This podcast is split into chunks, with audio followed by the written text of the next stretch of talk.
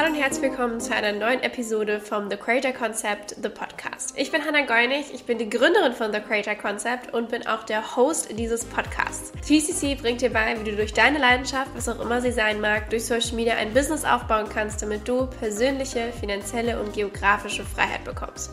Und in diesem Podcast lernst du alles rund um Themen Personal Development, Social Media, Online-Business und Money. Herzlich willkommen zu einer neuen Folge. Heute dreht sich alles um das Thema Kundengewinnung. Yay! Und vor allem auch Kundengewinnung früher versus heute. Wie hat man früher eigentlich Kunden gewonnen und wie ist die heutige Version, wie man Kunden gewinnt und vielleicht sogar auch die schönere, angenehmere Art, Kunden zu gewinnen. Ich werde hier also immer, sage ich mal, so ein klassisches äh, Verkaufsthema oder Kundengewinnungsthema aufdecken und dann einmal meine persönliche Sichtweise dazu geben und eine Alternative bieten, damit du ein paar Optionen einfach hast und schauen kannst, was passt für dich eigentlich am besten.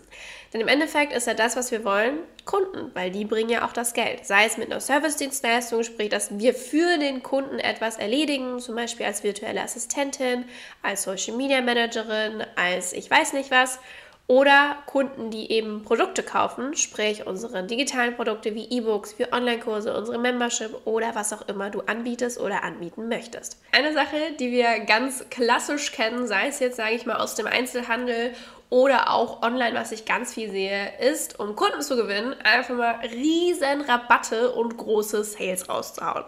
Und meistens machen das auch viele sogar direkt im Launch oder so nach 24 Stunden, weil sie merken, oh scheiße, irgendwie, oh, es kaufen nicht so viele wie geplant und irgendwie es läuft das alles nicht so, wie ich mir das vorgestellt habe, dann hau ich mal einen Rabatt hinterher, weil dann kaufen Leute, was ist ja Hauptsache günstig und dann kann sich jeder kaufen und leisten. Ja, was ich da halt gleich immer habe, ist so ein Wühltischgefühl, ne? Dass du dir denkst, hm, irgendwie fühlte sich das für mich komisch an, wenn die Person was droppt und auf einmal am nächsten Tag ist es 50% günstiger. So, hä? Also wie viel Wert hat denn jetzt das Produkt? Und man stellt sofort den Wert in Frage, weil man sich denkt, warte mal, wieso, wieso bietet die denn das jetzt auf einmal so viel günstiger an? Wie, wie, wie kann das denn sein? Puh, das ist alles ein bisschen schwierig. Und dieses Vertrauen, was man aufgebaut hat zu der Marke oder zu der Person, schwindet einfach so ein bisschen, weil man ja das Gefühl hat, die Person steht selber nicht so krass dahinter und kann den Wert überhaupt halten, weil die bietet mir jetzt sofort einen günstigeren Preis an. Was ist das denn? Und ganz ehrlich, ich persönlich bin kein äh, Zara Wühltisch. TCC ist kein Zara Wühltisch. Wir sind exklusiv, wir sind Quality, wir sind ganz ehrlich Quality over Quantity. Ist mir egal, ob ich vielleicht doppelt so viele Leute reinholen könnte für den Preis ey, wenn ich den Preis doppelt so hoch habe und nur weniger Leute brauche, umso besser. Ist ja dann noch weniger anstrengend im Prinzip. Und ähm, es zeigt einfach eine gewisse Standhaftigkeit und auch der Wert und ich dahinter und ähm, dass ich dem Produkt vertraue und diesen Preis auch 100% vertrete. Das heißt, ich persönlich bin nicht so ein Riesenfan von diesen riesen Rabatten oder großen Sales oder es kommt jetzt dann auch wieder Black Friday, also schon mal Spoiler äh, für dich, wir werden kein 50% Angebot machen, das kannst du schon mal klicken. Meine Produkte und meine Services einfach ihren Preis wert sind und dahinter stehe ich 100%. Und das ist vollkommen in Ordnung, wenn du deine Unsicherheit bei dir vielleicht schon mal verspürt hast, so, oh scheiße, niemand kauft, ich muss den Preis runtersetzen und so weiter. Das ist vollkommen okay. Aber einfach für dich als Hinweis, es geht auch anders. Denn was ich dir anbieten würde oder was ich dir vorschlagen würde, wäre, dass du einen Preis wählst, der deine Energie repräsentiert und der bleibt. Wo du standhaft dahinter stehst, dass du diese Sicherheit auch in dir selber spüren kannst. Weil ganz ehrlich, die anderen Menschen die, es gibt immer Geld. Wenn sie sagen, sie haben kein Geld, dann ist das vollkommen in Ordnung. Dann wollen sie nicht bei dir kaufen. Das ist das große Geheimnis. Menschen finden immer Geld und immer Möglichkeiten, außer sie wollen es nicht. Und das ist vollkommen in Ordnung. Wichtig ist aber, dass du in deiner Energie bleiben kannst und du deinen Preis repräsentieren kannst und auch bei dem bleiben kannst. Stehst du hinter deinem Produkt, stehst du hinter dem Wert des Produkts und auch die Energie, die hinter diesem Preis steht. Wähle hier bitte einen Preis und bleibe dabei und bleibe hier stark und standhaft, denn du bist der Fels in der Brandung für dein Produkt, für deine Kunden, für alles, was kommt. Eine weitere Verkaufstaktik, um Kunden zu gewinnen, ist ja dieses Thema Scarcity. Also dieses oh mein Gott, FOMO-mäßige, ich muss dabei sein und so weiter. Was natürlich einfach super hilfreich ist, weil dieser Hype aufgebaut wird und äh, das kann auch super, super schön funktionieren, aber kann auch oft äh, ja, ins Negative rutschen. Was ich auch wirklich sehe, sind diese Emojis, die so oh, um Gottes Willen sind. Also, oh mein Gott, die Türen schließen bald. Ähm und das so ins Überdramatische gezogen, wo ich immer bin so, ja, okay, also mein Leben geht jetzt nicht unter. Ähm, jeder darf frei entscheiden, wo er dabei sein möchte. Na klar, darfst du da ein bisschen Arschtritte geben, um Gottes Willen, auf jeden Fall, mache ich auch. Ich call die Leute auch gerne aus. Aber dieses dramatische, um Gottes Willen, oh nein, du musst jetzt das machen, äh, finde ich immer ein bisschen schwierig. Und vor allem, was halt auch sehr, sehr gerne genutzt wird, sind halt eben diese Sachen wie künstliche Verknappung. Sprich, der Preis geht unangekündigt hoch, die Türen schließen unangekündigt, so diesen Druck zu machen, so, ey, du musst da jetzt reingehen und so weiter. Weil es könnte überraschenderweise soweit sein, dass äh, das dann auf einmal nicht mehr möglich ist. Und hey, ich möchte hier niemanden schäden, der das macht, um Gottes Willen.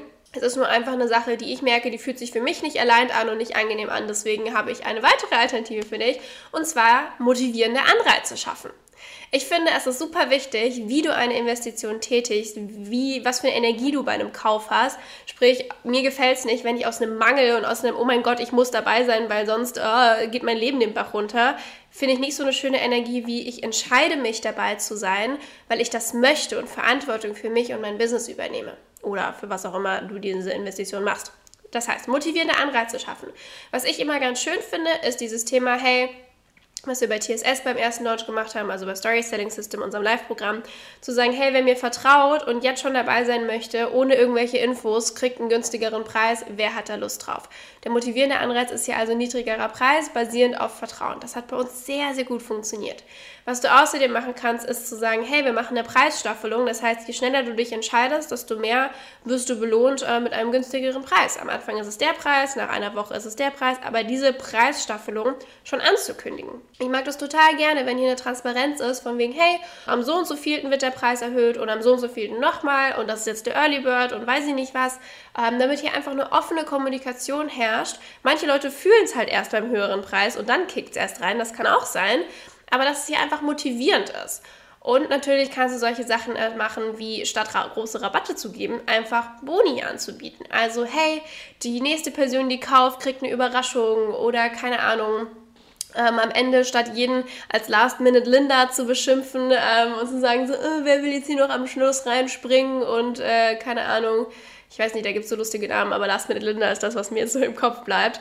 Ähm, sondern einfach zu sagen, so, hey, äh, jeder, der jetzt noch reinspringt, kriegt, keine Ahnung, noch ein Mini-E-Book obendrauf oder ich weiß nicht was, ne? Also kannst du dir überlegen, was es vielleicht für einen Bonus gibt, den du anbieten kannst, was einfach ein positiver Anreiz ist, eine positive Motivation, um zu sagen, ja, nice, das Gefühl, ähm, das ich haben möchte bei Investitionen, was Positives, das wird daraus verstärkt.